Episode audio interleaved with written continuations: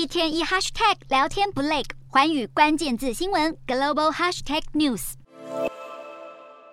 大批女性示威者全力推挤之下，成功将警察和金属路障逼退到一旁。这就发生在拉丁美洲国家玻利维亚首都拉巴斯。而抗议人潮得以通过之后，现场一阵欢呼，示威者高喊不忍了，更不满玻利维亚在拉美竟然是家暴率最高的国家，平均每十名女性就有七人曾受到暴力相向。不畏语势，也要集体发声。二十五号是国际消除对妇女暴力日，包括哥伦比亚和智利等多个拉美国家，民众不约而同发起大规模游行，要呼吁各界。正视问题。然而，在墨西哥，当局却是出动了大批人力，严阵以待，警民冲突一触即发。而联合国更是及女性杀害问题，报告指出，去年全球女性有八万多人遭到谋杀，但一半以上是丈夫或是伴侣等亲属杀害，其中又以亚洲人数最多。但是非洲与性别有关的家暴命案比例最高，每十万名女女性中就有二点五人，在美洲是一点四人，在亚洲则是零点八人。而在法国，不止总统马克宏公开画虾，法国民众也在夜间点亮火光，并且以静默的方式来。来唤醒意识。